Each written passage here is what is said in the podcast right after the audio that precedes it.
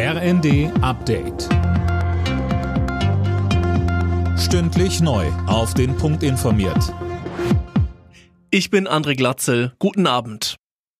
Die Gasversorgung in Deutschland ist nach wie vor gesichert. Engpässe drohen nicht. Das hat das Bundeswirtschaftsministerium betont. Die Ukraine hatte zuvor mitgeteilt, dass sie kein russisches Gas mehr über die Region Luhansk nach Europa leitet.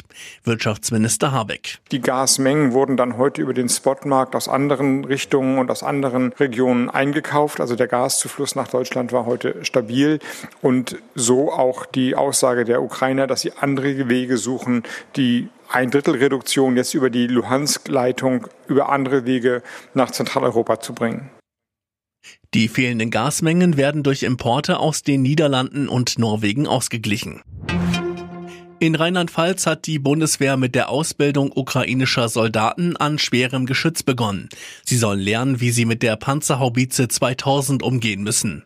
Justizminister Buschmann betonte im Bundestag, die Ausbildung der Soldaten macht Deutschland nicht zur Kriegspartei die Einkommen der Bürger stabilisieren und die Produktivität der Firmen steigern. Das hat sich Bundesfinanzminister Lindner vorgenommen, um Deutschland durch die aktuellen Krisen zu bringen. Zusammen mit dem Wirtschaftsweisen Lars Feld hat Lindner heute eine finanzpolitische Strategie vorgestellt.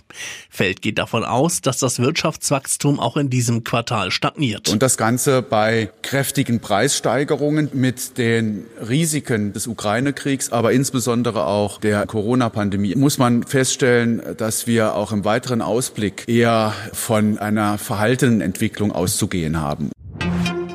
Bei Flugreisen in der EU gilt ab kommender Woche keine Maskenpflicht mehr. Das hat die Europäische Luftsicherheitsagentur mitgeteilt. Den Passagieren bleibt es dann selber überlassen, ob sie an Bord eine Maske tragen oder nicht. Alle Nachrichten auf rnd.de